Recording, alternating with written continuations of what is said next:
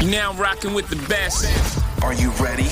Please welcome, welcome all of you. For StartCast. Let's go on a journey throughout the startup jungle with Flo and Max. Powered by Wyra. Podcast-Fans, heute ist die letzte Folge in diesem Oh Jahr, die no. wir aufnehmen. Ähm, oh ja, oh no. Wir hören sie schon, die rein, die schreien, gebt uns mehr Startcast. Aber nein, wir, wir müssen auch irgendwann mal in die Winterpause gehen, beziehungsweise ihr hört uns ja eh erst im neuen Jahr, weil die Wochen gliedern sich ja ein bisschen ganz an, äh, bisschen anders auf. Heute haben wir ein, ein wunderbares äh, Startup. Darf man euch noch Startup nennen? Das können wir gleich Unbedingt, klären. absolut. Oder wie nennt man oder wie nennt man es sonst? Was kommt danach? Grown Up. Ah, noch lange nicht. Ich glaube, dann kommen, ich glaube, dann kommen die Scale-Ups, aber da sind wir noch nicht. Scale-Up, Oh, ein richtig, Scale-Up. genau, Scale-Up. Ein geiles, ein geiles ehemals Resident Scale Startup aus der Vira. Emacs. Oder sagt man Emacs Digital? Seid ihr, seid ihr so? Das, oder darf Emacs Emacs Digital, sagen? Das klingt, bitte. Emacs. Ja, geil, das klingt wie eine, kennt ihr Baymax? Bitte was? Äh, der, den Roboter, Oh, den wow, aufblasbaren. Baymax. Richtig, das ist ja, also ihr habt ja alle, ihr habt alle ja äh, fast alle Kinder. Baymax ist mit eins der geilsten Disney-Pixar-Figuren, die es äh, die es gab, aber leider sind die nicht so groß, ist Baymax nicht so groß rausgekommen. Schön, dass ihr da seid, schön, dass wir ähm, vorweihnachtlich noch einmal miteinander sprechen können. Wir haben es schon vorab geklärt, wir machen heute ein bisschen eine kürzere Folge und dann nach eurem Exit im neuen Jahr noch den Z- V2, dass der Florian auch heute lang dabei sein kann. Schön, dass ihr da seid. Dankeschön für die Einladung. Sehr cool. Wir haben es am Anfang, wir haben es am Anfang immer ein bisschen so gehand gehandelt, gehandhabt, dass ihr dürft ihr euch aussuchen, wer von euch beiden das macht. Ähm, so ein, zwei Minuten mal kurz vorstellt, was euer Startup eigentlich macht, damit unsere Zuhörer, die euch nicht schon kennen und natürlich kennen euch alle, aber die zwei Prozent, die euch vielleicht noch nicht kennen, ähm, so ein bisschen einschätzen können, was ihr so macht. Und ähm, ja, damit würde ich einfach mal das Wort an euch übergeben. Ma Max, wieder eine bombenmäßige Intro von dir. Mega gut.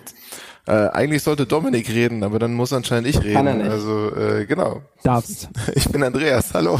Dankeschön für die Einladung. Mega gut. Ich bin das erste Mal in einem Podcast und äh, hoffe natürlich äh, berühmt zu werden. Aber was machen wir eigentlich mit dem als digital? Wie angenehm, wie angenehm ist es, in dem Podcast zu sein? Ist doch gar nicht so schlecht. Ich weiß es noch nicht, weil ich höre ja jetzt konkret meine eigene Stimme noch nicht. Wenn ich den Podcast später höre, fühle ich mich wahrscheinlich ganz schlimm. Ja.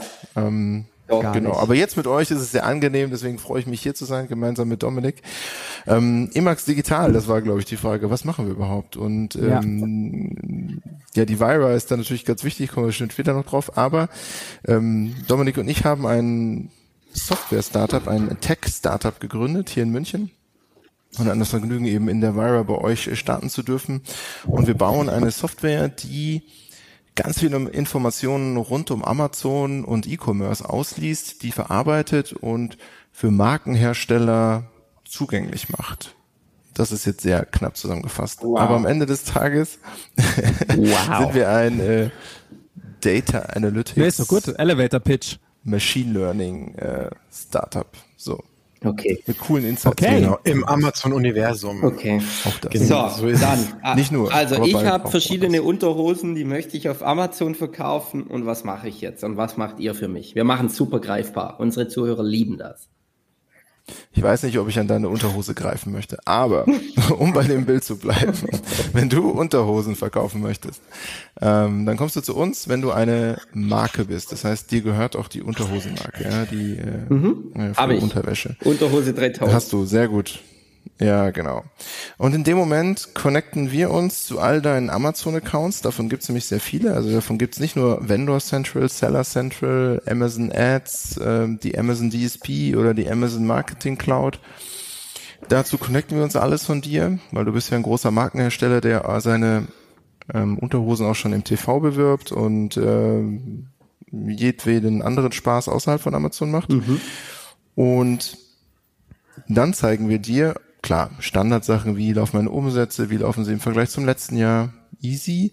Ähm, richtig spannend wird's dann aber, wenn wir für dich auch die Kategorie mit auslesen, wer sind die Wettbewerber bei den Unterhosen, ja, welche Preisniveaus hat die gesamte Kategorie? Wohin entwickelt sich die Kategorie? Im Preisniveau, im Bewertungsniveau, also Rezensionen Mhm. nennt man das ja dann gemeinhin. Ähm, wer greift mich an auf Amazon? Ähm, welche Wettbewerber schalten Werbung auf meinen Unterhosen, um mir meine Kunden abspenstig zu machen? Und andersrum, ja, bei welchen sollte ich Werbung schalten, um denen ihre Kunden abspenstig zu machen? Am Ende des Tages drehen sich alle Insights und Empfehlungen, Handlungsempfehlungen, die aus unserem Tool kommen, darum, dass du deine Investments auf Amazon, und das sind hauptsächlich Werbeinvestments, besser, geschickter, effizienter einsetzen kannst. Dass du einen, höheren, Retu- einen höheren Return on Ad Spend erzielen kannst. Hat, darf ich dann eine Frage stellen? Ich ähm, kenne mich nur so ein bisschen äh, aus, was Google angeht.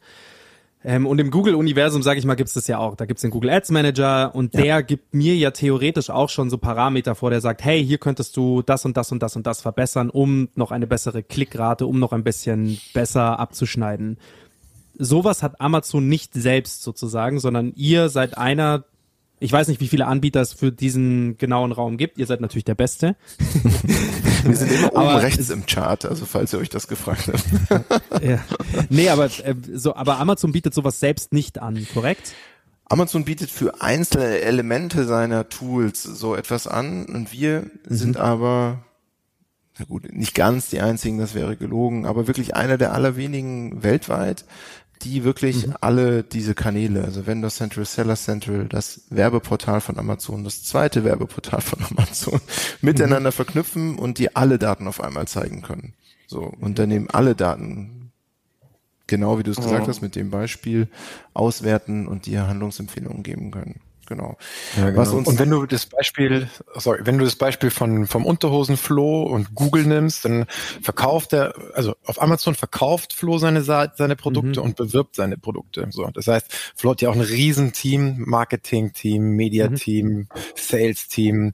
Ähm, die sind alle sehr viele verschiedene ähm, ja, Einheiten seiner, seiner Firma haben mit Amazon zu tun. Das heißt, ich verkaufe meine Produkte, die müssen auf Lager liegen, ähm, die müssen beworben werden, der Content muss stimmen, da stecken vielleicht sogar auch noch irgendwelche Kreativagenturen dahinter, die dann wissen Hallo. müssen, okay, was, wie muss ich denn, äh, was muss ich tun, damit die Produkte auf Amazon super dastehen, also auf dem digitalen Regal. Und ja, wie Andreas schon gesagt hat, wir kombinieren einfach diese beiden Welten. Also einmal auf der Retail-Seite und dann aber auch diese Google Ads-Welt ist bei Amazon Ads-Welt und Amazon ist ja eine, äh, in Deutschland der zweitgrößte äh, die zweitgrößte Werbeplattform eigentlich. Das heißt größer als ähm, Facebook, größer als Meta. Da gehen mehr Werbeinvestments rein als auf Meta in Deutschland. Ähm, und deswegen ist es halt ein super interessantes Thema, dass man nicht nur aus dieser Vertriebs-, sondern auch aus dieser Advertising-Seite ähm, an Amazon herangeht und eben holistisch das macht. Genau. Das bedeutet- zurück ja. Bitte? Das bedeutet, wie ich als, als Agentur, also jetzt auch mal greifbar gemacht, nicht nur die Vira könnte ihre Unterhosen darüber verkaufen, sondern ich könnte auch sagen, ich bin eine Agentur und kann meinen Kunden jetzt wiederum das Universum äh, Amazon näher bringen, indem ich sage, ich habe da eine Software, die ist jetzt nicht gewhite labeled, aber das ist eine Lösung, die ich nutze. Ich kann meine Kunden sozusagen bei euch einen Account anlegen ähm, über mich und kann denen dann sozusagen die Daten rüberspielen ähm, und sagen, das macht mein Agenturbusiness besser. Das macht aber theoretisch, wer nicht über eine Agentur gehen möchte, ähm, kann da auch direkt zu euch anklopfen und sagen, hey, wir möchten uns unsere andere Amazon-Verkäufe anschauen. Also sowohl der Flo mit den Unterhosen als auch ich als, Als auch Agentur du als Agentur, exakt. könnte, Ja, ja. könnte, das, könnte das Tool nutzen. ist ja mega. genau Ja, so. genau. Also es ist so, so, weil du als Agentur, du hast ein ganz, etwas anderes Businessmodell. Das heißt, du hast ja viele Berater und noch kreative Leute, die setzen sich Ja. hin, nehmen den Kunden auch in die Hand. Ähm, aber ich, du wirst vielleicht keine fünf, sechs, sieben, acht, neun, zehn Analysten, Softwareentwickler, Produktmanager leisten haben, können. die sich Let's face it, ich leisten kann mir können, das die nicht leisten. leisten wollen, genau. Und dann sourst du diese Leistung aus. Das heißt also, Ja. das Thema Analytics, Insights sourst du aus und wir geben dir dann für dich, für dein internes Team ähm, quasi Unterstützung. Dann kannst du dich koordinieren besser. Du siehst als ein Beispiel, du hast zehn Account Manager, die handeln Mhm. jeder drei bis fünf bis zehn äh, selber eigene Kunden und du siehst sie auf deinem Management Board und siehst, was da passiert. Mhm. Abverkäufe, Advertising Spends, das allereinfachste Budgets du willst ja wissen, dass du die, wenn du die Werbebudgets für deine Kunden managst, ähm, dass da kein Underspending, Overspending passiert, dass du das Budget ausgibst und ausgeben kannst, was dein mhm. Kunde möchte. Und du sitzt in deinem Control Room an deinen vier Bildschirmen und hast unsere Software offen und mhm. kontrollierst dann, was da passiert. Eigentlich ziemlich interessant, Domi, weil du ja am Anfang meintest Zeitersparnis, weil Zeit ist in ja. unserer Welt halt einfach auch Geld. Habt ihr das mal gegengerechnet, wie viel Zeit man sich theoretisch spart, wenn man eure Software nutzt versus wenn man das selbst macht? Also ja. jetzt nur mal so übers Knie gebrochen, nur weil dann kann man halt auch sagen, okay, ich kann halt auf ein Projekt anstatt von einem Menschen, also eins auf eins setzen, vielleicht kriegt dann einer fünf Projekte unter und dann habe ich halt einfach ein, nur noch ein Zwanzigstel oder, oder halt 80 Prozent ja. gespart. So ist es, also tatsächlich. Also ich, ich fange mal an und lasse den Andreas dann hier äh, mal beenden. Also es ist, du kannst A, ähm, Aufgaben, die du eigentlich machst, in-house mit, mit Menschen, also mhm. quasi du gehst rein, letzt äh, auf dein, auf ähm, der Flo, du verkaufst ja für einen Flo auf fünf Marktplätzen. Ja, ja. USA, Spanien, Deutschland, Frankreich, Japan, Australien. Ähm, und dann musst du überall in alle Accounts reinklicken und den Daten runterladen. Oder eine API-Schnittstelle von Amazon nutzen, die dann die Daten nochmal anreichern. Und das würde dann einmal die Woche oder vielleicht auch täglich einige Stunden dauern, so eine halbe mhm. Person die Woche tatsächlich, äh, vielleicht auch mehr, je nachdem, wie viele Daten du möchtest, für deine mhm. Standardaufgaben. Die machen wir für dich, hast du gar kein Thema mit. Plus dadurch, dass wir das uns ja, das absolute Fokusthema haben, kannst du noch viel mehr Daten über uns einsehen, die du eigentlich selber überhaupt auf dem Schirm hast oder zugänglich machen würdest. Mhm. Und wir geben dir auch den Sinn mit. Das heißt, nimm diese KPI, schau dir das an, weil. So. Mhm. Ähm, das heißt, du kannst locker, ja, von zwei Stunden bis 20 Stunden die Woche sparst du dir, wenn wir quasi das manuelle Downloaden oder da Data, Daten sammeln, Data Collection für dich machen, plus mhm. die Daten vergolden und dir dann Sinn einhauchen und dir Informationen geben, wie solltest du mit den Daten arbeiten. Jetzt nur, ich denke mal kurz zurück und dann lasse ich Andi weitersprechen. Mhm. Unsere Zeit in der Vira, wir sind ja 2018 gestartet, Andreas und ich, da haben wir beide gerade frisch, ähm, haben äh, von Amazon äh, sind von Amazon, haben wir uns verabschiedet. Also ich war da mhm. sechs Jahre knapp, Andreas. Also ihr seid so, so, sozusagen zwei Inside Man gewesen. Inside Man, ja, so Ex-Amazonians. So, dann haben wir uns hingesetzt, wir wollten eine Software bauen. Und wenn du zu zweit bist mit einer coolen Idee, was machst du? Du bist ein Human Scraper und scrapest die Daten erstmal selber aus Amazon. Mhm. So, hat Andreas das meistens gemacht, hat sich irgendwie, also inklusive Copy, Pasting, Makros geschrieben, Download, Kampagnen, äh, also Kampagnen-Reports downgeloadet aus dem Amazon Interface, also wirklich seitenweise kopiert, abgeschrieben und weiß nicht, wie, wie lange hatten wir eine Handvoll Kunden, nicht einmal zu Start natürlich ein, zwei, drei Kunden. Andreas, da haben wir, hast du schon viel Zeit verbraucht, gell? Ja, Bevor wir unsere ersten ziemlich viel ja, Monkey Work. Monkey Work. Das sage ich auch In der immer, Monkey Work. Kaufinger, Kaufingerstraße 15, ja. ey. Mai, aber, aber ich glaube, es ist auch relativ gut zu verstehen, eigentlich. Ehrlich gesagt wusste ich es nicht mehr vorher. Ähm, ob, was, obwohl was er bei der Vira ganz lange äh, und, und jetzt habe ich es voll verstanden. Ähm, und es ist so, es ist, kennt, kennt ihr so Sachen so, die guten Geschäftsmodelle sind ja meistens eher einfach. Also WhatsApp ist ja jetzt keine Rocket Science. Ne? Ähm, und und äh, ich habe Aber auch kein Geschäftsmodell bislang.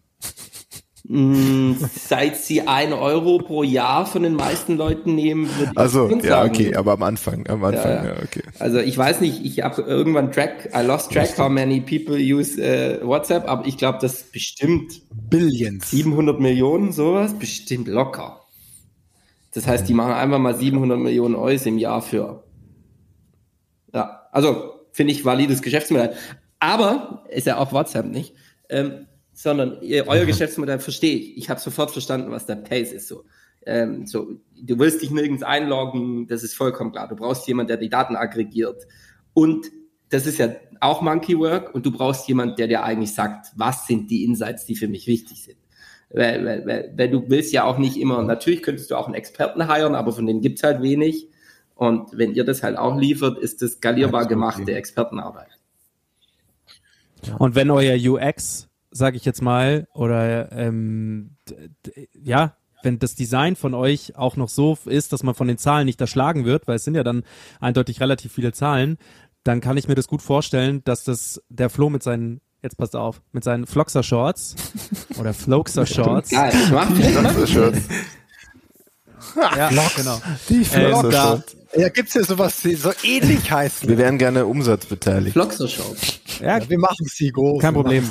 Ich schenke dir den Namen Der Flo, Max mach macht das. Marketing und ich vertickers nur über, ähm, nur über Hey, Amazon. ich habe da, ne, ich hab da einen Plan. Ich mache das mit Amazon und ich habe da eine gute Firma, aber mach dir keine Sorgen, ich regel das. und dann benutzen wir noch Venture Stories. Kennt ihr zufällig die Venture Stories, Jungs? Aus dem Vira-Universum. Ja, sag mir, wer, sag Harry. mir den Namen. Harry. Ja, mit Harry Ja. Nuss. Ja, genau. Jetzt komme ich ein bisschen privat. Also Harry und ich, wir haben zusammen Eishockey Ah, gespielt. In Ah, München. Extremst erfolgreich. Okay, okay. Gut, Witzig. Ah, ja. für die Zuhörer. Ich habe heute nur noch sieben Minuten Zeit. Ist gut, dass wir die dann damit verschwenden. So ein Käse. Du hast noch 17 Minuten Ja, Zeit. aber wenn es sowieso so kurz Kannst ist, will ich jetzt rechnen. auch nicht überstrapazieren, bi- bis ich mein äh, Kindermädchen ablöse. Und 17 Minuten hast du. So, eine Sache, die ich gleich einhaken möchte. So, ähm, ich weiß nicht, äh, äh, gegebenenfalls schneide ich es nachher raus, aber damit der Flock, äh, der Flo mit seinen Floxer-Shorts an den Start gehen kann, wie viel, ähm, wie viele Modelle habt ihr denn, dass so so ein kleiner ähm, Unternehmer wie der Flo mit seinen Boxershorts da an den Start gehen kann? Habt ihr äh, Pricings, wo man sagt, okay, das fängt bei 19,99 im Monat an, oder habt ihr nur Enterprise-Modelle, oder schaut ihr euch da ähm, jedes Unternehmen individuell an? Wie läuft es bei euch? Also tatsächlich, wenn äh, die Floxer Shorts äh, noch in einem Baby-Step-Stadium sind, dann sind wir, glaube ich, nicht der richtige Partner für den Flo. Okay. Ja, also sobald der Flo Schade. äh, äh, also schon ja, Im. WhatsApp-Bereich ist. im WhatsApp-Bereich. Also wir, vorher reden wir nicht mit dir, ruf uns nicht an. Ja, so, nein, äh, nee, aber es muss schon, Floats-App. also es muss von den Umsätzen her insgesamt für die Firma, mit der wir arbeiten, muss schon ein siebenstelliger Amazon-Umsatz sinnvoll möglich sein innerhalb der nächsten Zeit. Jetzt nicht nur in einem Markt, sondern vielleicht auch in mehreren Märkten verteilt. Ja, also das muss jetzt sich nicht nur in Deutschland abspielen, weil unser Pricing ähm, ist schon günstiger, äh, teurer als 15 oder 19 Euro, sondern das startet bei den einfachsten Modulen bei 290 Euro. Ne? Ähm, Das ist aber immer noch Im in Ordnung. Monat. das, das kann man schon machen und auch einen und auch eine Weil, und da, da würde ich dann auch gleich zu meiner nächsten Frage schießen, 290 Euro. Ähm, der Domi hat für alle unsere Zuhörer, die ähm, im Vorgespräch noch nicht dabei waren, uns mal euer Office gezeigt. Ihr seid nicht wenig Leute. So, und die müssen auch bezahlt werden. Und ähm, für das, wie viele Leute ihr dann doch seid, ist 290 Euro ein Schnapper für das, was die Leute ja damit mit euch machen können. Ja, André, An- Andi wollte gerade noch ausführen. Ach so. wo die großen, wo die, die großen Matzen, da kommt das ganze Geld. Es Und bleibt ja nicht kriegt. bei den 290. Also natürlich äh, kann man so ein Market Research Modul bei uns halt eben für eine schmale Mark kaufen. So ist es jetzt nicht. Ähm, aber in der Regel nutzen wir das ja als Einfallstor, um dann bei den Floxer Shorts intern zu graben, vertrieblerisch tätig zu sein, um dann alle Marktplätze zu bekommen, alle Länder zu bekommen, ähm, alle Werbemaßnahmen begleiten zu dürfen. Und dann wird es relativ schnell natürlich kostspieliger. Ähm, ja, Punkt. So. Und dann, und dann kommt, dann kommt der Flo mit seinem Business, also auch was, dann kommst du schnell im vierstelligen Bereich, ganz einfach. Aber nochmal zurück, also das ist, mh, also diese Richtung Millionenumsätze muss man schon denken für Marken, die über Amazon verkaufen. Weil ganz einfach, mit den Millionenumsätzen hast du auch ein größeres Team. Das heißt, deine Verantwortung auf den Kanal Amazon liegt auf mehreren Schultern. Du willst, dass Ja. die alle auf dem gleichen Knowledge-Level sind, Wissen aufbauen. Du brauchst eine zentrale Wissensdatenbank und das sind wir. Also das heißt selbst, also dass du dass die Vertriebler genauso viel wissen über ihr Business wie der Marketier und nicht der Vertrieb, der Marketier sagt, ja, bitte die neuen Produkte, Sommer, äh, Sommer Collection 2023 bewerben, Vollgas 20.000 Euro Adspend im Monat, ähm, will ich unbedingt, aber das Produkt ist gar nicht auf Lager. So, das Mhm. heißt, also das ist so so ein Mismatch von was möchte Marketing, was möchte Vertrieb. Deswegen macht es Sinn, dass man auf eine Plattform schaut. Ähm, man könnte aber, also wir, machen die Tür nicht komplett zu für kleinere oder wachsende Unternehmen, aber gerade in so einer Kombination, die wir ja auch hier schon kurz vorher ja, skizziert haben, Flo ist ja bei einer Agentur, bei dir. So. Und du hast ja mehrere Flo's, die du unterstützt mit Market Mhm. Insight. Der Flo möchte wissen, welche, welcher Marktplatz nach dem deutschen ist denn der richtige für mich? Und dann gehen wir mit unserer Genau. Markt-Insights, Market Research-Thematik daran, schauen uns komplett EU an, inklusive neuer Länder. Belgien hat jetzt aufgemacht, Holland, Schweden, Polen hat in den letzten Monaten aufgemacht. Ähm, aber wir schauen auch nach Japan. Wir haben Kunden, schauen wir in Japan, Australien, USA uns an, was dort drüben geht. Ähm, und dann wissen wir ganz schnell, wie sind, wie, wie blue oder red sind denn die Oceans? Also wie viel Wettbewerb ist denn in den ganzen Ländern? Ähm, und kann vielleicht ein Florian, der sich gerade in Deutschland fokussiert, sollte er vielleicht die ganzen neuen europäischen Länder erstmal angreifen, ähm, die ja noch kleiner sind, wo er aber direkt einen größeren Marktanteil im Unterhosenbereich kriegt, weil noch kein Schießer und noch kein Calvin Klein dort ist und noch kein Eigentlich hast du vollkommen so. recht. Und deswegen heißt, Fällt mir gerade. Die Agentur Und ist das der machen wir dann gerne. Ja. Nicht ich. Ja, genau so. Und die Agentur macht es dann und dann kann aber auch, wir arbeiten da sehr Hand in Hand auch mit Agenturen, weil ähm, oder auch mit Brands, auch in also zusammen äh, und dann hat nicht nur die Agentur, sondern auch der Floor hat dann auch Zugriff auf die Marktinsights und wenn dann die wenn dann die ersten Advertising Spends und die ähm, Verkäufe laufen, es hat kann kann jeder können da zwei Leute, zehn Leute, 20 Leute zugreifen und wissen halt alle, was abgeht. So und das ist einfach ein zentraler Punkt, wo sich wo wir auch äh, unseren Kunden helfen, das Wissen aufzubauen, weil bevor man, wenn man als Gründer, also Andreas und ich haben ja auch gegründet und wir waren erstmal Berater, da kann man richtig gutes Geld verdienen. So, Mhm. wenn du aber dann skalierst, dann brauchst du weitere gute Berater, die sehr teuer sind, Ja. sehr schnell. So, das heißt, skalierbares Beratungsgeschäft ist echt schwierig. Was wir aber machen wollen, ist ähm, den Marken da draußen Unterstützung anbieten, auf Amazon zu gewinnen und so Amazon die Stirn zu bieten, ähm, um da diesen schnellen Pace mithalten zu können. Und ähm, wenn man das Wissen nicht hat, braucht man irgendwie einen Weg, wie man das Wissen vermittelt. Und das, wir packen unser Wissen, unsere Erfahrung äh, und äh, die Erfahrung, die wir auch jeden Tag machen, in diese Software, die wird jede Woche besser, jeden Monat besser. Ähm, vielleicht hat der Flo auch äh, ja, interessante Wettbewerber, die schon vorher bei uns mal angefragt haben, hey, wie löst ihr das und das und kann lernen von, weiß nicht, von wirklich den Calvin Kleins da draußen, die die Probleme schon vor drei Jahren hatten. So. Und dann baut er auf auf eine Software, die wir stetig weiterentwickeln, die schon so schlau ist, dass er gleich einen Vorsprung hat. So, das ist so ein bisschen so die schöne Sache am, äh, am an der Technologie. Brüderchen, Selbst von Andreas ein und ich- richtig guter Pitch von dir. Ja, sehr gut.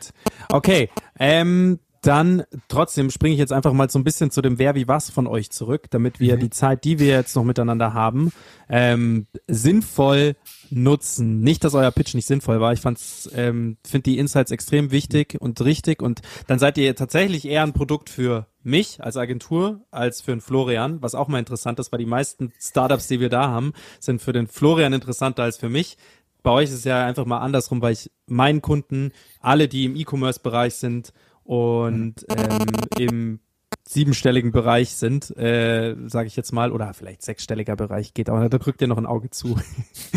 ähm, Tun wir. Ähm, äh, weiterempfehlen kann. Aber ihr sprecht immer von wir. Was bedeutet denn wir? Wie viele Leute seid ihr denn wirklich? Nur damit ich da meinen Bogenschutz Schütz spannen. Ein Bogenschütz. Ja, wir sind so, also wir sind, so, wir sind ein Team von ungefähr 20 Leuten. Äh, das heißt, also wir haben, ähm, ja, wir sitzen, die meisten sind in Deutschland, die Hälfte, bisschen mehr als die Hälfte in München unterwegs. Ähm, das Team splittet sich halb so 50-50 zwischen ähm, ja, Kollegen, die Kollegen, Kolleginnen, die am Produkt arbeiten, an der Software, die anderen. Und das macht Andreas mit seinem Team. Also er baut das Produkt, äh, hat die Vision, setzt die, äh, ja, die technischen Themen um mit unserem CTO. Ähm, und ich bin dann eher so auf der Kundenseite mm, und habe quasi ja mit Neukunden, mit den Bestandskunden, habe diese Themen Ja. in der Hand. Genau. Und ja, wir sind, wir je nachdem, was auch nächstes Jahr auf uns zurollt, ähm, an Neukundenbusiness, aber auch makroökonomisch, schauen wir, wie welche Richtung es geht. Äh, wir haben aber auch schon die ersten Leute wieder neu eingestellt, in diesem Monat, im nächsten Monat auch, also im Januar geht es auch wieder weiter. Ähm, das heißt, ein bisschen vorsichtigeres Wachstum, aber es sieht schon, also wir sind jetzt schon optimistisch mit Blick aufs neue Jahr, weil wenn du alle Industrien anschaust und äh, wo wirklich in den letzten Jahren der Wachstum herkam, ist E-Commerce, ähm, ganz insbesondere auf Amazon. Ähm, klar, jetzt ist gerade ein bisschen schwieriger in diesem Jahr, aber die letzten zwei Jahre, drei Jahre geno- zusammengenommen war es Ja. auch, ist, ist einfach Wachstum im E-Commerce da. Und das Schöne im Bereich E-Commerce, und jetzt kommen wir wieder so ein bisschen auf die Google-Ecke, ist ja, dass auch die ganzen Media-Spends immer mehr in diese Richtung geschiftet werden. Und da spricht man von digitaler oder Retail-Media-Spend. So. Und Retail-Media ist ich müsste lügen, in den USA sind ein bisschen weiter nach vorne, ein bisschen, ein bisschen schneller unterwegs. Ich glaube schon bei 35 Milliarden, gehen so auf Richtung 50 Milliarden äh, mit Wachstumsraten 20 Prozent, 25 Prozent. Äh, und in Deutschland ist es genauso. Also Deutschland sind wir, Amazon alleine wird in diesem Jahr über zwei Milliarden Umsatz machen, 2,5 Milliarden Adspend. Mhm. Und Google ist so bei fünf Milliarden oder irgendwie sowas. Und äh, das wird weitergehen. Jetzt haben wir nur Amazon. Also wir fokussieren uns aktuell auf Amazon. Die sind da der, der, der, der Branchenriese. Der, wir sind da groß geworden. Also vor zehn Jahren war ich bei Amazon. Äh, da haben wir das Thema Advertising mit aufgebaut für den deutschen mhm. Marktplatz. Und jetzt was kommt noch? Also es gibt ja viele andere Marktplätze ähm, und die, die sehen alle, ich habe Kunden, mein E-Commerce-Business wächst, ich möchte diesen Traffic auf meiner Plattform monetarisieren, ein Otto, mhm. ein Medienmarkt zu tun und so weiter. Auch ja, oder der asiatische, asiatische Bereich mit Alibaba und Co. Also ich meine, ja, genau. ja auch noch. Die, und die machen alle etwa, die bieten alle immer mehr Advertising-Lösungen an. Ähm, und deswegen wird auch dieser dieses, dieses Shift drüber von klassischen Media oder, oder digitalen Medien Spend in Richtung ähm, E-Commerce-Plattformen, mhm. Otto und Co. weitergehen. Das heißt also auch jetzt, wenn man überlegt, was wächst in den nächsten Jahren, ist der digitale Retail-Media-Bereich. So. Amazon, auch wenn Amazon ähm, vielleicht im E-Com nicht mehr so krasse Wachstumsraten schreiben wird, wird trotzdem der, der Werbebereich, also Advertising-Bereich weiter wachsen. So, weil die, die großen Firmen haben ihre Budgets, sie wollen ja Geld ausgeben, auch wenn es mhm. vielleicht nicht mehr ganz so viel ist wie 2022, im Jahr 2023, aber da wird Amazon weiter wachsen. Mhm. Das ist so. Und da sind wir drin, exakt in diesem Markt. Und äh, genau, nach Amazon gibt andere große deutsche Marktplätze, die fast genauso ein breites Angebot haben. Da sind wir auch dann schon dran. Da tauchen wir quasi, sind wir schon mitten drinnen, ähm, weitere Marktplätze mit onzuboarden und äh, da gibt's genug zu tun in den kommenden nice. Monaten und Jahren. Okay, ihr sagt, ihr habt 2018 gegründet, zu zweit, yes. also vor yes. vier Jahren und heute seid ihr 20 Leute. Das ist schon ein ganz schöner Anstieg. Und ich habe mhm. euch 2019 kennengelernt, da wart ihr ein Tisch in der Vira und innerhalb von ein paar Monaten wart ihr vier Tische in der Vira. und das ähm, erstmal Respekt dafür für die ganzen, für diesen ganzen HR-Ballast, den ihr euch da ja natürlich auch draufgeballert habt. Ähm, plus muss man natürlich auch sagen, E-Commerce ist auch während Covid, glaube ich, explodiert. Hm, und ja. da waren natürlich mehr Leute auch notwendig bei eurer, von eurer Seite aus. Also Amazon ist ja auch explodiert, die Zahlen von Amazon sind explodiert und es war schon, ähm, kann man ja auch einfach mal sagen, hat, äh, ihr habt auf, ihr habt einen guten Trend erwischt mit dem E-Commerce. Ja. das ist ein guter Trend, ja. Das ist auf jeden Fall, der wird, der wird noch weiter, weiter, Glaube ich auch, glaube ich auch. Ähm, ja. Ihr sagt, ihr seid zu zweit, oder? Ihr wart die zwei Gründer. Ähm, ihr habt noch, ihr habt ähm, noch von einem CTO gesprochen, der natürlich bei euer, von eurer Seite aus nicht ganz unwichtig sein wird für die mhm. technische Seite. Genau. Aber ansonsten wart das ihr zwei und es bleibt ihr zwei, korrekt? Oder gab es noch ein drittes Gründungsmitglied oder viertes? Ne, wir hatten ähm, als äh, Gründungsmitglied den äh, Dimitri eigentlich noch dabei, äh, haben wir auch in der Vira ja. kennengelernt. Der war auch unser mhm. ähm, erster CTO, wenn man so möchte. Ja. Und ähm, wie das aber so ist, also er hat dann jetzt im Laufe dieses Jahres für sich auch entschieden, er möchte was anderes machen. Er unterstützt mhm. uns jetzt noch in Teilzeit tatsächlich, weil er gerade aber parallel ein anderes Startup gegründet hat mit seinem äh, mhm. Bruder zusammen. Ne? Der ist auch so ein Softwareentwickler-Geek. Ähm, jetzt machen sie irgendwas mit Krypto, das verstehe ich nicht mehr. Blockchain und Krypto. Da geht jetzt noch interessanter Geil. kommen. Kollegen. Da bin ja, sogar spannend. ich raus. Nee, aber also, Andreas, warte kurz. Ich, äh, äh, ich muss unseren Zuschauern leider sagen, dass es die nächsten Minuten ohne mich weitergehen muss, denn ich muss jetzt auf meine Kinder aufpassen. Das passiert nicht oft, liebe. Du hast noch liebe vier Zuhörer, Minuten. aber ich möchte das nicht ausreizen. In diesem Sinne wünsche ich euch allen. Ich kann zusammen. das voll nachvollziehen als Vater. Ja. Bussi, Bussi, wir hören uns. Ciao, Flo. Okay, Record Recording läuft einfach weiter. Ja. Aber ich habe schon noch ein, zwei Fragen, bevor wir auch ähm, quasi den Teil eins unseres äh, Emacs Podcasts beenden. Habe ich schon noch eins. Ich, ich, ich wollte das CTO-Thema nochmal abrunden. Ja, also, ja, bitte. Wir sind ja keine Tech-Firma ohne CTO weiterhin. Also ja. das heißt also, das eine, ich glaube, die genau die, die Gründungsstory. Ich meine, ja, zusammen mit Dimitri gegründet, äh, war auch, glaube ich, das war also ohne ihn wären wir nicht weitergekommen und nicht da, wo wir jetzt sind. Ja. Ähm, aber wir haben die sehr, sehr glückliche Situation, dass wir von vornherein äh, Richtung Hiring, eine, ja, eine hohe Hiring-Bar versucht haben, immer zu halten und gute Leute eingestellt haben. Mhm. Und so hat uns äh, aus intern haben wir quasi ähm, direkt nachbesetzen können. Mhm. Also in unseren Cool. Lead Software Developer, Top. ähm, nee, Lead Lead Business Intelligence äh, oder Lead Data Scientist, so war Ja. es, genau. Der Ben, Benjamin, der hat dann quasi übernommen und es war eine Mhm. relativ smooth Transition. Ich meine, Ja. grundsätzlich diese Gründertrio und es sind noch zwei.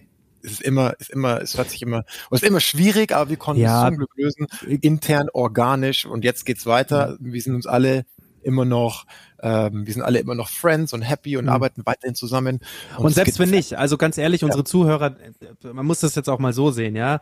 Ähm, viele von unseren Zuhörern, wenn man das mal so auswertet, haben selbst Startups. Und Ja, ja. ähm, was wir mit unserem Podcast natürlich auch immer versuchen, ist so eine Art Handbuch zu sein, dass wir halt auch quasi diese Schattenseiten mal aufzeigen und sagen, selbst wenn es jetzt bei euch nicht der Fall ist, darf man ruhig auch mal sagen, so ein Ausstieg, egal in welcher Form auch immer, ähm, gerade auch wenn er, gerade wenn er positiv ist, ist immer blöd. Weil dann verliert man ja eigentlich jemanden, den man mag ähm, oder mochte und muss dann quasi neu besetzen. Und das ist im Anfang, das wie bei einer Trennung ist halt immer ein bisschen hart. Bei euch war es jetzt smooth, eine smoothe Trennung, was schön ist. Es gibt aber halt auch Startups, mit denen wir schon gesprochen haben, die gesagt haben, ey, wir haben uns total verrannt, wir, ähm, wir haben da mit jemandem gegründet und das hat sich dann nach zwei, drei Jahren rauskristallisiert, ähm, dass das überhaupt nicht funktioniert hat und wir hätten den Laden fast gegen die Wand gefahren aufgrund dieses, aufgrund dieser Misere, weil wir immer versucht haben, aneinander zu halten und es nicht funktioniert hat. Dementsprechend ist es, ähm, finde ich immer eher, also finde ich das solche Geschichten immer super interessant und schön zu hören, dass es entweder smooth lief oder dass man sich eben entschieden hat, äh, getrennte Wege zu gehen, ähm, als dass man dann gar nicht mehr drüber reden kann, weil es das Startup nicht mehr gibt. Naja. Absolut. Nee, ach so, also was heißt smooth? Also wir sind äh, immer noch befreundet und er unterstützt uns Ja, und voll. das aber war für uns natürlich auf jeden Fall erstmal ein Schock und es kam natürlich auch inmitten einer wieder zuvor zu bereitenden Investmentrunde, ne? Dann äh, erklär Ja. mal deinen potenziellen Neuinvestoren so, oh ja, wir Voll. transition gerade mit unserem Mitgründer irgendwie raus und in den neuen, auch auch wenn wir wissen, dass es der richtige Schritt ist und so, also dass es alles funktionieren Ja. wird. Ja. Aber das ist natürlich auch Stress, den du eigentlich nicht haben willst, wenn du gerade eh ein Business Absolut. baust, HR-Ballast hast, wie du ja schon gesagt hast, wenn du Hey, brauchen wir nicht drüber reden. Ja, Ihr so. bereitet euch ja gerade auf Zahlen vor und sagt, hey, die einzige, das einzige, was bei uns immer gut läuft, ist Tech. Weil das können wir, das bauen wir seit drei Jahren quasi oder halt im Moment seit vier oder jetzt aktuell seit vier Jahren bauen wir das auf. Läuft immer gut, Tech. Das heißt, damit können wir ähm, einfach super geil zu unseren Investoren gehen und dann ja, Moment mal, Mist, jetzt müssen wir uns nicht nur um Zahlen kümmern, sondern auch noch um einen neuen Tech-Lead. Und dann muss man da halt auch die Verträge auseinanderklamüsern. Also das ist halt immer, das ist super, eine super spannende Geschichte und die müssen wir uns unbedingt für den zweiten Teil aufheben. Wenn ihr Bock habt, darüber Das zu sprechen, wie, wie so eine Transition funktioniert. Was mich auch noch interessiert ist, ihr kommt ja quasi, ihr seid quasi eine Manpower gewesen aus zwei Personen. Ihr kamt beide von Amazon und habt gesagt, okay, wir shiften das Game ein bisschen neu. Wie seid ihr das damals angegangen? Habt ihr gebootstrapped? Habt ihr ähm, gleich am Anfang Investoren mit reingeholt? War vielleicht Amazon sogar ein, der an euch interessiert und hat gesagt, hey, eure Idee ist super, wir investieren in euch? Oder wie war das am Anfang? Nee, also ganz am Anfang waren es ja nur wir beiden Nasen und dann haben wir uns eben als Berater verdingt ähm, und parallel ähm, Dimitri gesucht, von dem wir noch nicht wussten, dass wir ihn so, also unseren CTO Ja. an der Stelle und waren dann auch anfangs gebootstrapped. Das hat auch die ersten, oh, Dom, korrigiere mich, aber anderthalb Jahre hat Zwei das, Jahre. Ja, anderthalb, zwei Jahre. Nee, schon so. Naja, gut, also am Ende Also das heißt 2018 gegründet und zwei, bis 2020 hat's gedauert sozusagen. Genau, also wir haben, ja, sogar noch länger. Wir haben das 2021, 2021 Q1 haben wir erst Geld aufgenommen. Bis dahin haben wir es selber gemacht. Also Genau. waren, glaube ich, acht, neun Leute, zehn Leute oder irgendwie so. Ja, Aber es glaub der. Spagat war halt hart, weil du baust eine Software, du bist Berater, damit du Geld verdienst und das Geld steckst du aber in neue Softwareentwickler und es geht halt nur eine bestimmte Zeit. Also, Also, kannst, ja. ist ganz schwer. Wir sind halt auch ein krisengeschütteltes Startup im Sinne von, von Außenkrisen. Ja, also wir sind ja 2019, das lief soweit auch ganz, äh, ganz gut, hat sich gut angefühlt und haben wir Leute eingestellt und dann kam auch natürlich Corona, bam, erstmal alles zu. Es hat auch viele unserer Kunden mitgenommen. Also ganz am Anfang war Corona ja nicht absehbar, dass das so ein Booster für den E-Commerce wird. Also Mhm. konnte man sich natürlich schon denken, aber ganz am Anfang war es schon so, die ersten Monate, dass viele Markenhersteller, mit denen wir geredet haben, oh, die Ladenstraße ist zu, keiner kauft mehr Ja. ein.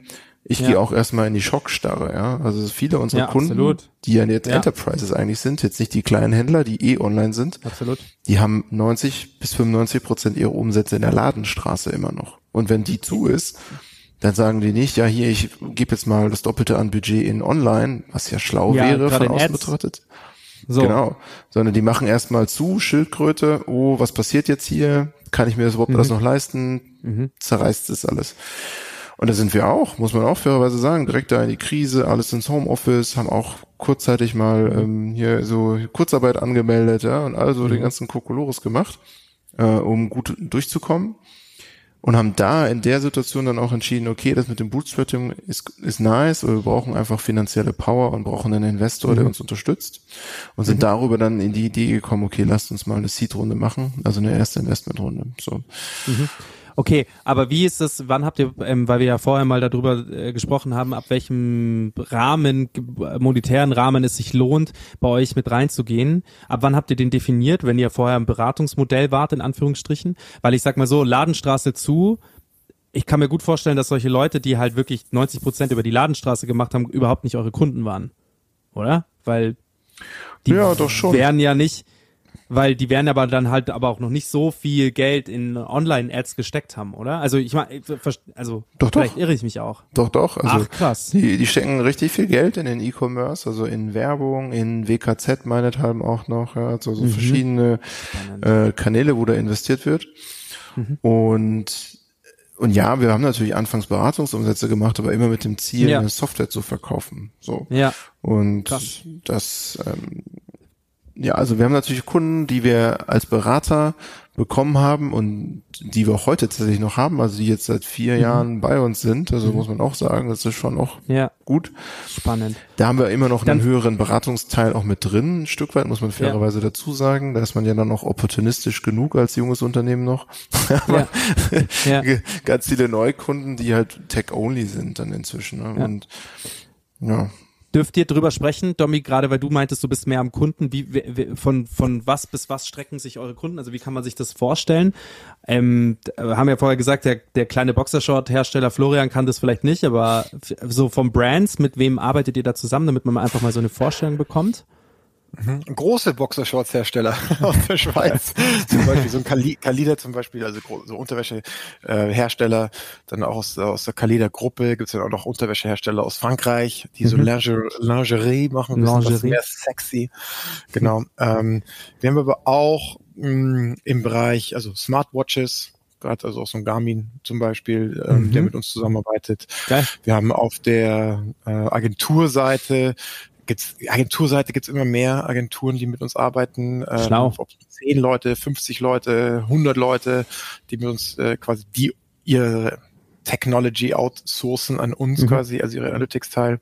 Genau, es geht eigentlich äh, immer in die Richtung ähm, Marken, Kategorien. Es ist eigentlich, es ist äh, wir sind fast, würde ich sagen, ähm, also wir haben schon Kategorien, wo wir, aus denen wir mehr Kunden ziehen tatsächlich, aus dem Sportsbereich oder aus dem Fashionbereich. Ja. Aber dadurch, dass Amazon von Datenseite ähm, ziemlich ähnlich ist, sind wir fast agnostisch. So. Was man aber herausheben sollte und muss, glaube ich, ist äh, die Kategorie Bücher. Also wir haben sehr viele äh, auch, auch Verlagskunden, ähm, die datenseitig nochmal, die haben sehr viele Produkte, also tausende Produkte, zehntausende Produkte, Mhm. ähm, genauso wie wir Fashion sehr viele ASINs, also ERNs auf Amazon verkaufen. Mhm. Und ähm, da sind wir auch sehr stark drin. Also auch in der, ähm, in der, in der Buchbranche, da gibt's andere Data Feeds außerhalb von Amazon, die quasi genutzt werden, um Daten, ihre eigenen Stammdaten, Informationen auf Amazon oder auf Thalia, auf Hugendubel zu pushen.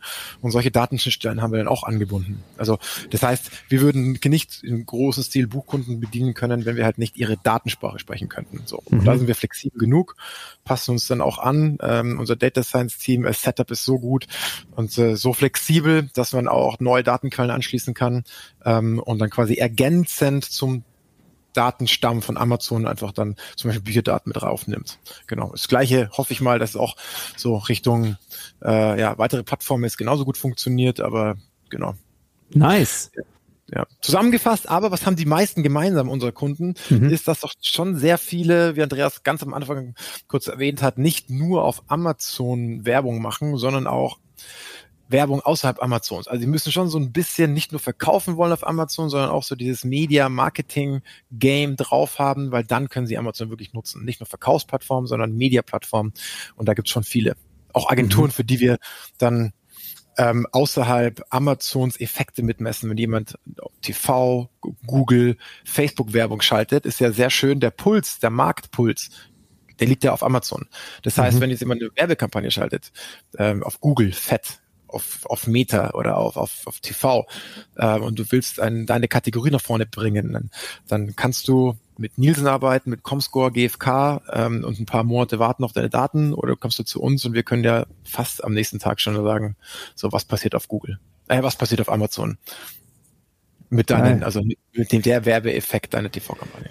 Wir müssen, also dadurch, dass auch der ganze E-Commerce-Bereich so groß ist, müssen wir einfach jetzt, wie gesagt, ähm, eine zweite Folge mit dem Florian nochmal reinholen, wo wir mehr über den ganzen E-Commerce-Bereich in Deutschland auch sprechen. Mich interessieren auch solche Zahlen, ja, und ich meine auch, wo mhm. ihr hin, euch hinentwickelt. Das ist ja super spannend auch, dass ihr sagt, ihr kommt beide von Amazon und die Geschichte ist ja auch geil, sagt, als Amazon-Berater gestartet, hin zu einer Software und jetzt sagen, okay, ähm, Only the Sky is the limit. Lass mal schauen, was da, was da eben noch auf den, in den anderen Ländern auf uns wartet. Und ich, wie gesagt, ich habe ich glaube, dass halt in, in den USA Amazon riesig ist, aber ich, ich habe null Ahnung, was in Russland riesig ist. Ich habe null Ahnung, was in, im asiatischen Bereich riesig ist. Ja, ich, ich weiß das nicht. Ich weiß, dass das da irgendwo ein Alibaba gibt. Und warum sollten solche ähm, Plattformen nicht auch Ads schalten? Und warum solltet ihr nicht da auch das machen, was ihr bei den anderen eben auch gemacht habt?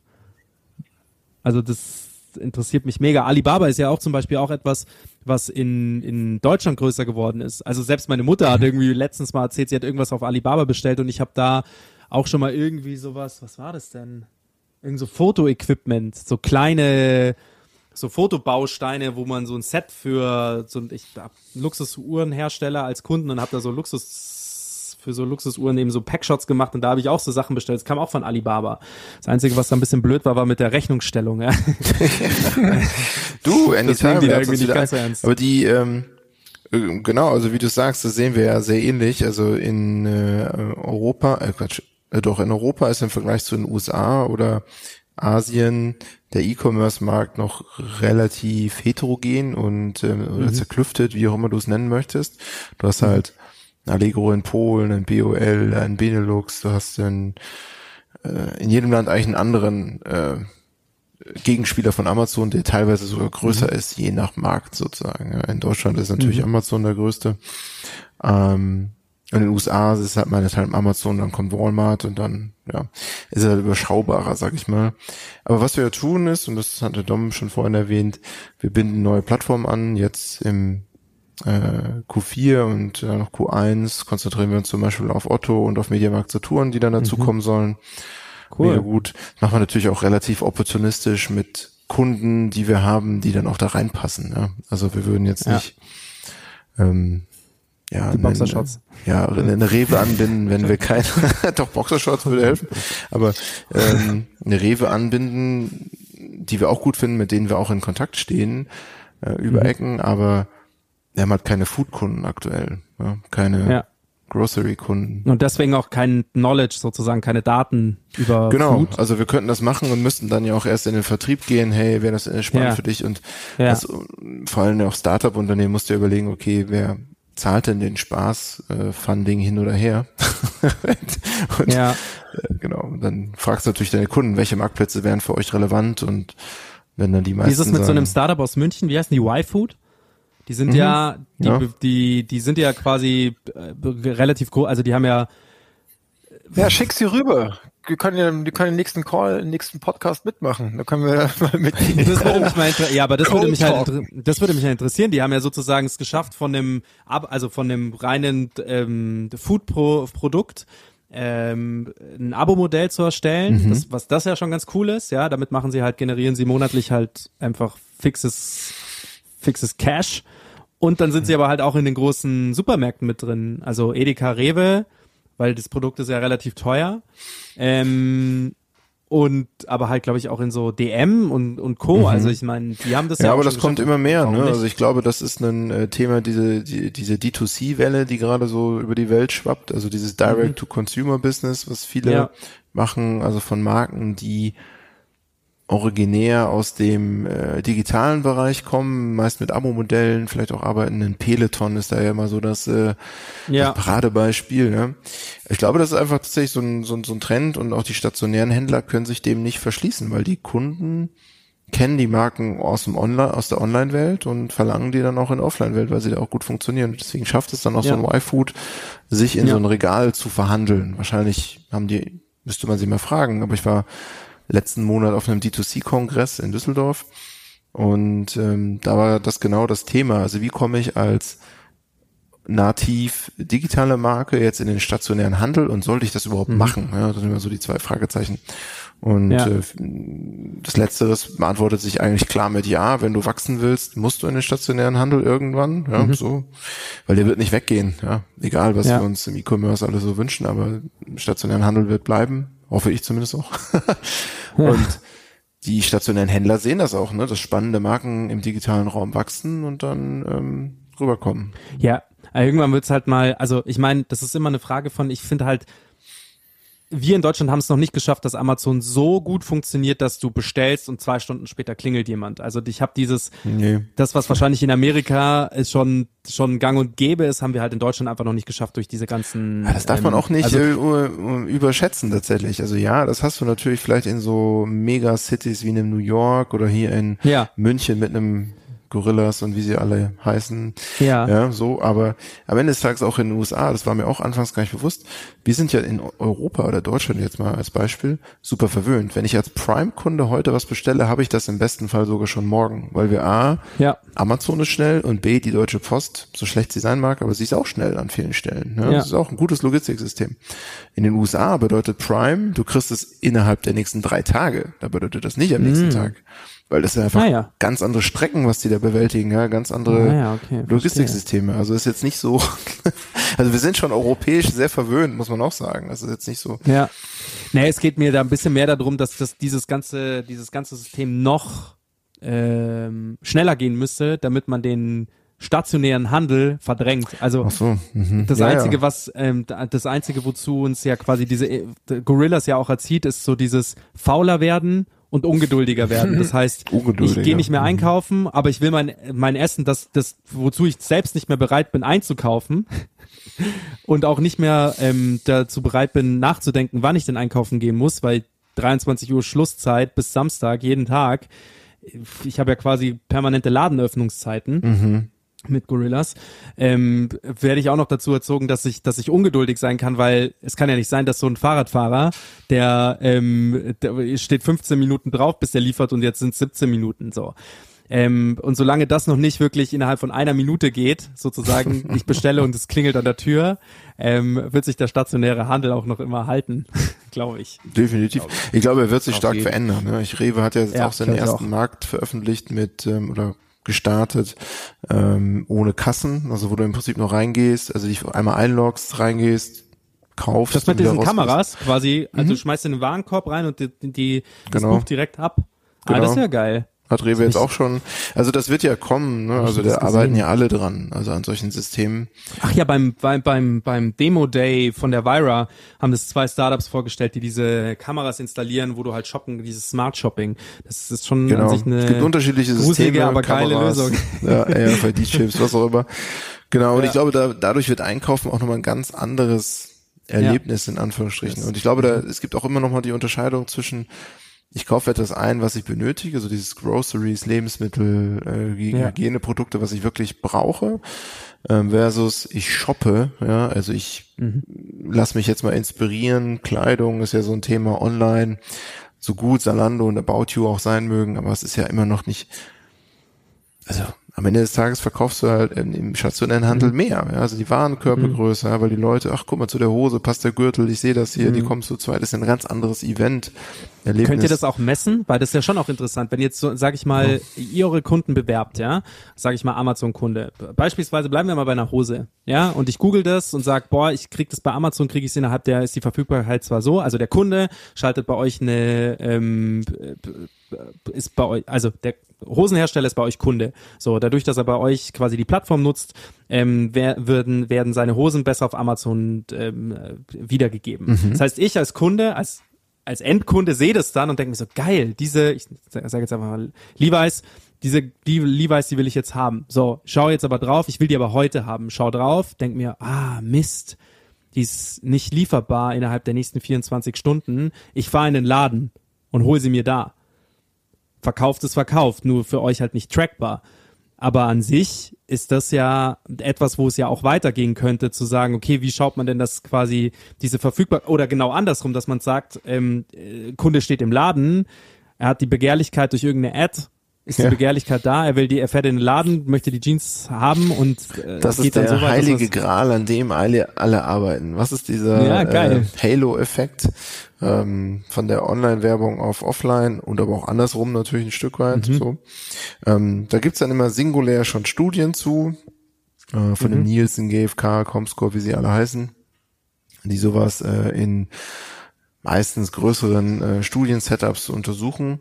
Im Vorteil sind natürlich Händler, die ähm, sowohl ein stationäres als auch ein Online-Geschäft haben. Und deswegen ähm, Amazon hat zumindest in Europa keinen großen stationären Footprint. In den USA haben sie ja Walmart immerhin so. Ähm, ich glaube aber, das wird sich auch nochmal ändern, weil eben genau das, was du sagst, genau diese Währung zu sagen, hey, guck mal, dein, dein Werbegeld ist bei mir gut aufgehoben, weil das hat auch einen ähm, stationären Effekt oder einen Offline-Effekt. Das wird immer wichtiger werden. Und Ja. wenn man auf das Ganze schaut, Dominik hat das ja so ein bisschen skizziert, es fließen ja immer mehr Werbegelder in diesen Einzelhandelsmarkt. Wird es sich auch dadurch entscheiden, wer ist erfolgreich, Werbegeld einzusammeln? Ist es eine Schwarzgruppe, die sowohl ähm, online wie offline hat? Ähm, Oder sind es die reinen ähm, Onliner ne, weiterhin? Wie Also viel das- Werbegelder sind so auf Amazon unterwegs in Deutschland? Weiß man das? Kann man das sagen? Äh, ja, die haben Ungefähr? das. Ähm, Nicht nur bei euch, sondern halt grundsätzlich. Also wie viel geben, geben die Deutschen auf Amazon an Ads aus? Ja, genau. Äh, du kannst mich korrigieren, wenn ich falsch liege, aber die Zahlen sind öffentlich, die stehen halt in Amazons Geschäftsbericht tatsächlich. Mhm. Ähm, es war irgendwas über zwei Milliarden letztes Jahr Ja. In Deutschland. Ja, genau. Das, das, was ich vorher kurz erwähnt habe, über zwei Milliarden, 2,1, 2,2 oder so im Vergleich dazu äh, Meta kurz dahinter und Google etwas mehr als Double, also fünf Milliarden. Mhm. So. Also ist wirklich zwei Milliarden, also massiv. Ich glaube, ich müsste lügen. Acht und ist Amazon insgesamt, was haben sie? Müssen wir mal nachgucken. Können wir nächstes Mal nachreichen. Ja, Das so machen machen wir. wir das. Faktencheck. Vielen Dank, dass ihr da wart. vielen, vielen Dank, dass ihr da wart. In unserer Christmas-Folge sozusagen. Danke, dass ihr euch die Zeit Yes. genommen habt. Das hat mich sehr gefreut. Ich freue mich auch sehr auf V2. Da sprechen werden wir noch ein bisschen mehr über E-Commerce sprechen, weil ich finde das ein unfassbar spannendes Thema. Können ja sozusagen den Gerne. Florian dann auch mit O2 ein bisschen mit verhaften. Und wie die Modelle noch rumbauen können, damit sie noch Da erfolgreicher können wir auch ein werden. paar, da können wir auch ein bisschen aus dem Ja, Nähkästchen plaudern, Ja, was, Tele, freut was die. Telekommunikationsbranche und Amazon angeht. Also was ja auch die Geil. angeht oder was wir ja, und Opportunities, das wäre doch Ja. interessant. Ja. machen wir. Freut mich sehr. Und vielleicht sogar in person. Ich meine, wir sitzen ja alle hier in München Ja. äh, und Umgebung und alle Ja. vor den Kameras. Da Ja. können wir uns doch im Januar Treffen wir uns im Februar- Podcast-Studio vom, von der Vira, das ich eingerichtet habe. Oh, mega. Back to Ja. the roots. Back to the Roots. Geil. Vielen sogar Dank, dass gesehen, ihr da ihr wart. habt sogar eine, ihr habt sogar einen richtigen Siebträger-Kaffeemaschine mittlerweile dabei. Die habe ich da reingestellt, eine Lamazocco, richtig geil. Ja, Lama was? freue ich mich. Lamazocco. Lamazocco, das ist so der, Wer kennt das ist, nicht? Um, um bei deinem Wortlaut zu bleiben, das ist der heilige Gral der Kaffeemaschinen. Das google ich gleich. Ja, mach das Coffee mal. Specialty. Aber hoffentlich erschlägt sich nicht von den Preisen, Lama weil die sind wirklich super teuer. Anyway, auf jeden Cool, Fall vielen Dank, dass ihr da wart. Frohe Weihnachten wünsche ich euch schon mal einen guten Rutsch rüber und wir sehen uns im neuen Jahr, Max, hören uns im bald. neuen Jahr. Bis bald. Ciao, ciao. Danke. Gerne. Ciao. Thanks for listening to this episode of StartCast with Flo and Max. Powered by Wyra.